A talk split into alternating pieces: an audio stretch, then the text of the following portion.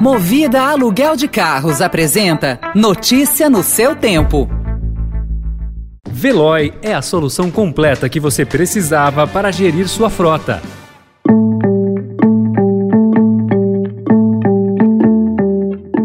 Olá, seja bem-vindo, seja bem-vinda. Começa agora mais uma edição do Notícia no seu Tempo. Esse podcast é produzido pela equipe de jornalismo do Estadão para você ouvir em poucos minutos as principais informações do jornal. Entre os destaques de hoje, Rússia ataca por terra, ar e mar para tomar a Ucrânia. Guerra derruba bolsas e dólar sobe 2%. E a legalização dos jogos de azar, que expõe a divisão na base do governo. Esses são alguns dos assuntos que você confere nesta sexta-feira, 25 de fevereiro de 2022.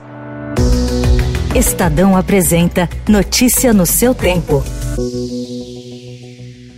Quinta-feira, 24 de fevereiro de 2022. A Rússia anunciou nesta madrugada o início da invasão da Ucrânia. Nós estamos aqui em frente a uma estação de metrô em Kiev, a capital do país, onde funciona um bunker construído na época da Guerra Fria.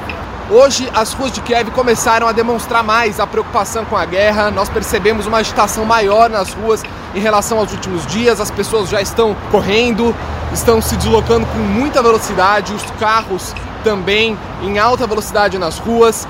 Depois que a Rússia começou a invasão aqui na Ucrânia, inclusive houve relatos de bombas, de explosões em Kiev, a capital do país.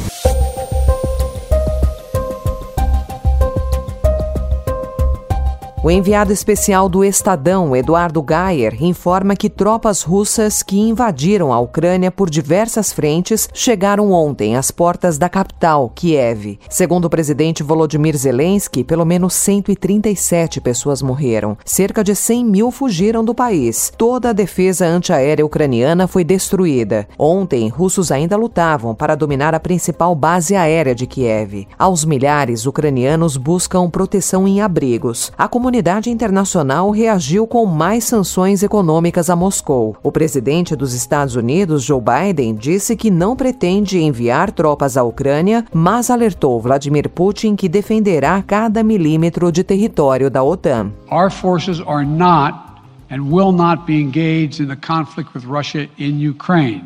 Our forces are not going to Europe to fight in Ukraine, but to defend our NATO allies and reassure those allies in the East. As I made crystal clear, the United States will defend every inch of NATO territory with the full force of American power.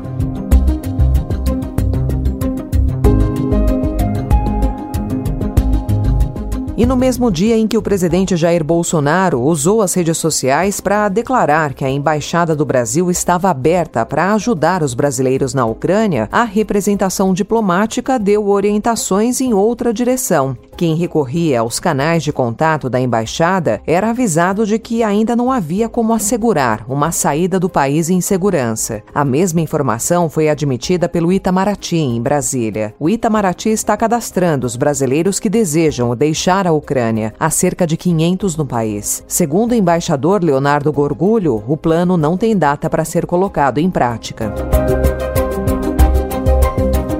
A ação militar russa na Ucrânia afetou os mercados mundiais. A cotação do barril do petróleo ultrapassou os 100 dólares e bolsas de valores fecharam o dia em baixa. A brasileira B3 caiu 0,51% e o dólar subiu 2,02% para R$ 5,10. Para economistas, o conflito deve aumentar a inflação e desacelerar o PIB no Brasil.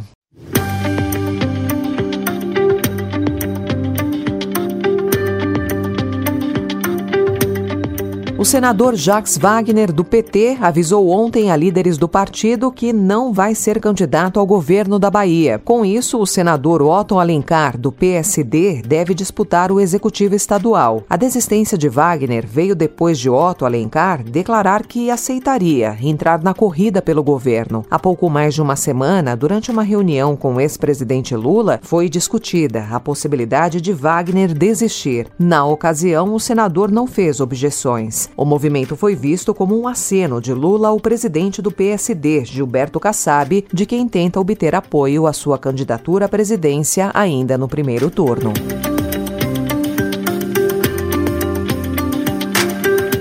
O Estadão também informa hoje que a aprovação do projeto de lei que legalizou os jogos de azar no Brasil na madrugada de ontem expôs o racha na base aliada do governo de Jair Bolsonaro. Deputados que compõem a Frente Parlamentar Evangélica se sentiram abandonados pelo Palácio do Planalto. Acusaram a cúpula do Progressistas, partido do presidente da Câmara, Arthur Lira, e do ministro da Casa Civil, Ciro Nogueira, de agir contra os interesses do próprio presidente e prometeram dar o troco. Em transmissão ao vivo pelas redes sociais, Bolsonaro reiterou a promessa de vetar o texto. Avisou, porém, que o poder de sua caneta tem limite. A Câmara, todo mundo sabe, o Senado também tem autonomia. Alguns querem que eu reprove ou aprove certas coisas lá. Eu tenho meu limite. O que eu já decidi aqui, a Câmara toda sabe, os presidentes da, da Câmara do Senado também sabem. Uma vez aprovado, a gente vai exercer o nosso direito de veto. E daí, para derrubar o veto, o veto é, é nominal, né?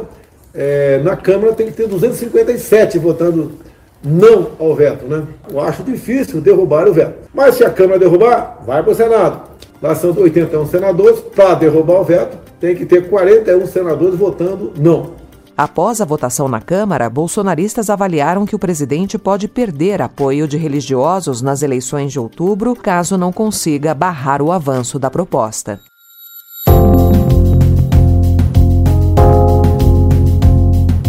O Supremo Tribunal Federal está a um voto de manter o fundo eleitoral de aproximadamente 5 bilhões de reais que é destinado ao financiamento de campanhas este ano. Apesar de criticarem o valor inflado do fundo, ministros indicaram que a corte poderá assegurar a cifra que foi aprovada pelo Congresso, destinando uma fatia recorde do orçamento da União para bancar as despesas dos candidatos. O STF julgou ontem, pelo segundo dia consecutivo, a ação apresentada pelo partido Partido Novo. A legenda quer reduzir o valor do fundo eleitoral. A sessão foi interrompida com cinco votos a favor e somente um contrário. A corte volta a analisar o caso na quinta-feira.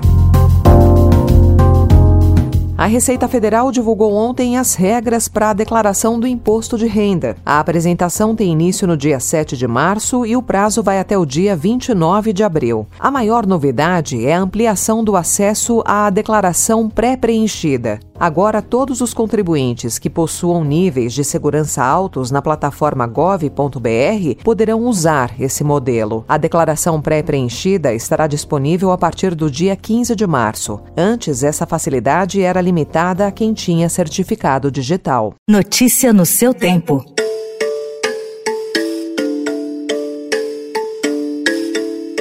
A Anvisa aprovou pela primeira vez um tipo de terapia com células geneticamente modificadas considerada promissora no combate ao câncer. O tratamento usa células de defesa do próprio corpo modificadas em laboratório para atacar linfomas e leucemia. Aplicada há cinco anos nos Estados Unidos, a terapia tem bons resultados e abre portas para tratamentos no Brasil. Especialistas calculam que, por ano no Brasil, cerca de 2 mil pacientes nos serviços públicos ou privados podem ser beneficiados com esse tratamento. Essa foi mais uma edição do Notícia no seu Tempo, com apresentação e roteiro de Alessandra Romano, produção e finalização de Mônica Herculano. O editor de núcleo de áudio é Manuel Bonfim. Obrigada pela sua escuta até aqui e um excelente fim de semana. Você ouviu Notícia no seu Tempo. Notícia no seu tempo. Oferecimento Movida Aluguel de Carros. A vida é para ser movida. Saiba mais em www.movida.com.br.